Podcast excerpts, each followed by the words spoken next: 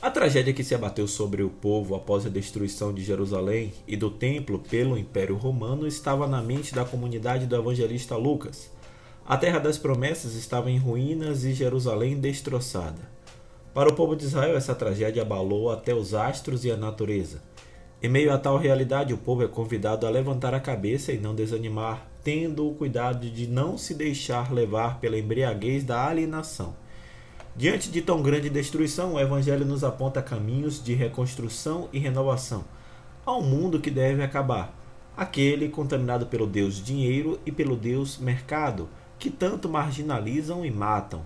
Em seu lugar, precisa ser construído o mundo do encontro, da fraternidade e da solidariedade.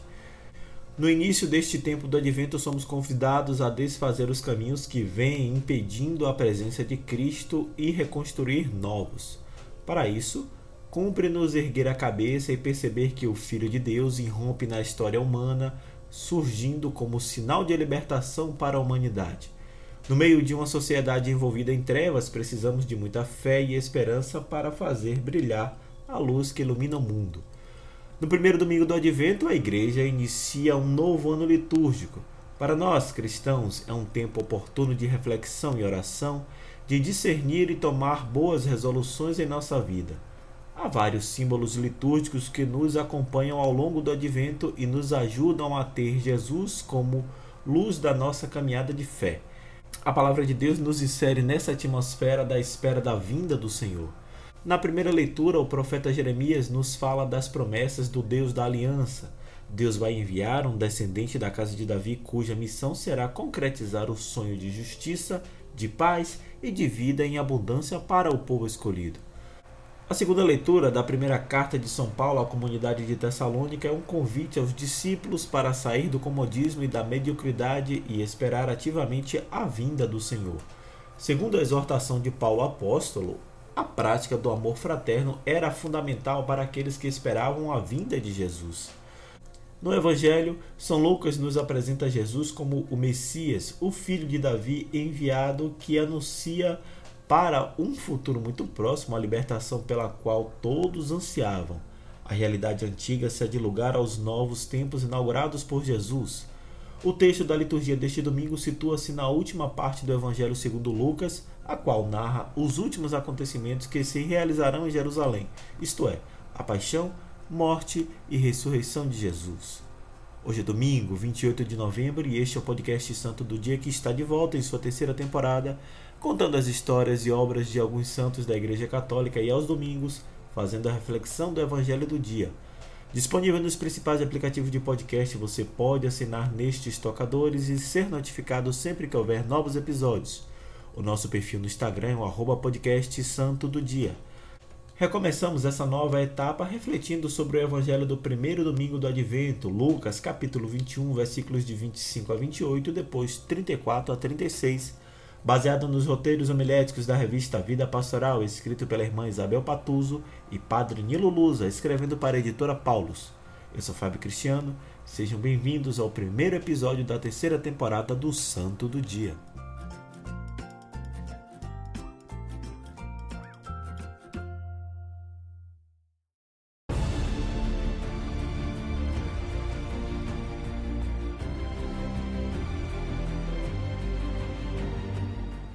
Leitura do Evangelho de Nosso Senhor Jesus Cristo segundo São Lucas. Naquele tempo disse Jesus a seus discípulos: Haverá sinais no sol, na lua e nas estrelas.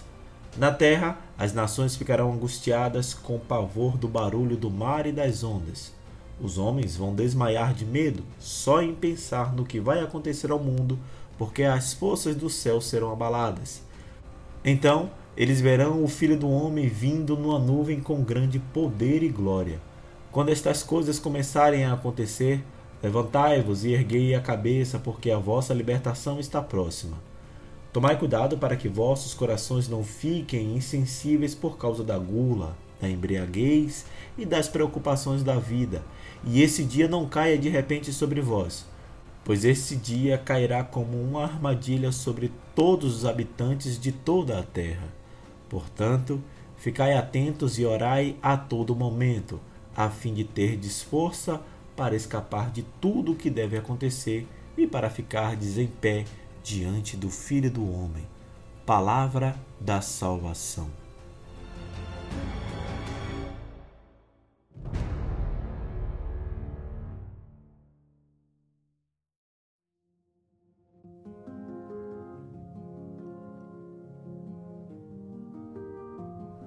O texto deste domingo está situado na última parte do Evangelho segundo Lucas.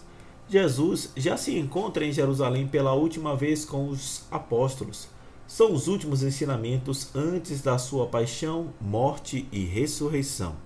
Tais versículos marcam o fim do seu discurso sobre a destruição de Jerusalém e a vinda do Filho do Homem. Jesus durante a subida para Jerusalém com seus discípulos, já havia ensinado sobre esses acontecimentos futuros. Ele descreve aos discípulos os sinais cósmicos que irão anteceder a chegada do Filho do Homem, isto é, a vinda do Messias. O sol, a lua e as estrelas vão se escurecer e as pessoas serão tomadas de angústia.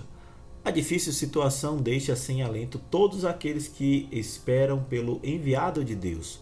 Sua chegada, porém, irá trazer a libertação aos discípulos. Os sinais cósmicos se apresentarão como catástrofes na Terra, mas a conclusão do ensinamento assegura a aparição gloriosa do Filho do Homem, fazendo alusão à glória da ressurreição que acontecerá em Jerusalém.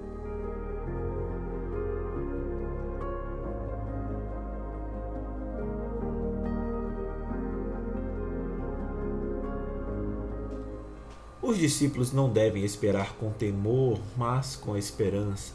Os sinais cósmicos não apontam para o fim do mundo, mas para a mudança que a ressurreição de Jesus vai realizar nos corações e na comunidade. Os discípulos devem reconhecer os sinais que precedem a redenção que o Filho do Homem traz ao mundo. Por isso, Jesus faz essas recomendações aos seus discípulos para que esperem com confiança e resistam na hora do sofrimento na cruz.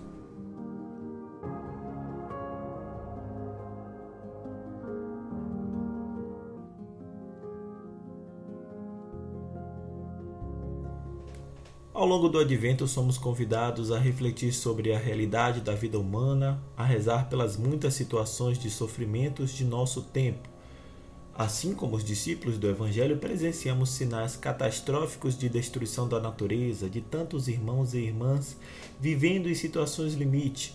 A preparação do Natal nos convida a abrir o coração às obras de caridade e viver a misericórdia. Milhões de pessoas diariamente são assoladas pela violência da guerra, da fome, da doença.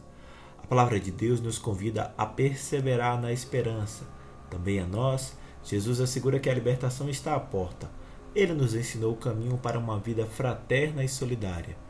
A fé em Jesus Cristo nos ajuda a ter presente que o novo mundo oferecido por Deus está permanentemente em construção e depende do nosso testemunho, de nossas ações a favor do reino que ele veio instaurar. É sempre tempo de renovar o coração e nos prepararmos bem para um Santo Natal, na oração e na ação solidária e caritativa.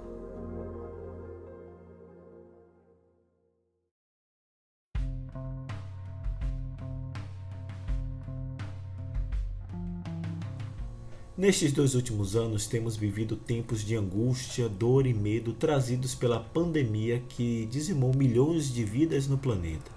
O Brasil foi um dos campeões de mortes, também em consequência do negacionismo e da rejeição do conhecimento produzido pela ciência.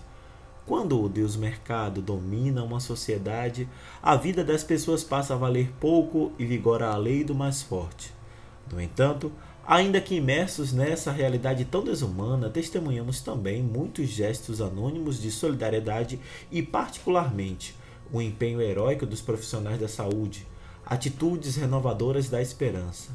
Assim, diante dos sinais de morte, somos todos convidados a resgatar os sinais do advento, a busca de um futuro melhor e o conhecimento de uma vida de amor que alcança a todos.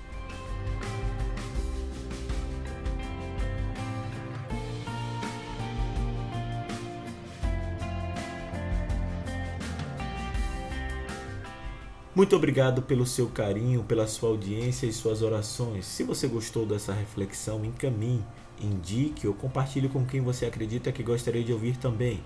Desejo-lhes uma semana de coragem, esperança, sabedoria e saúde. Eu estou muito feliz por estar de volta e espero que vocês também. Até o nosso próximo encontro.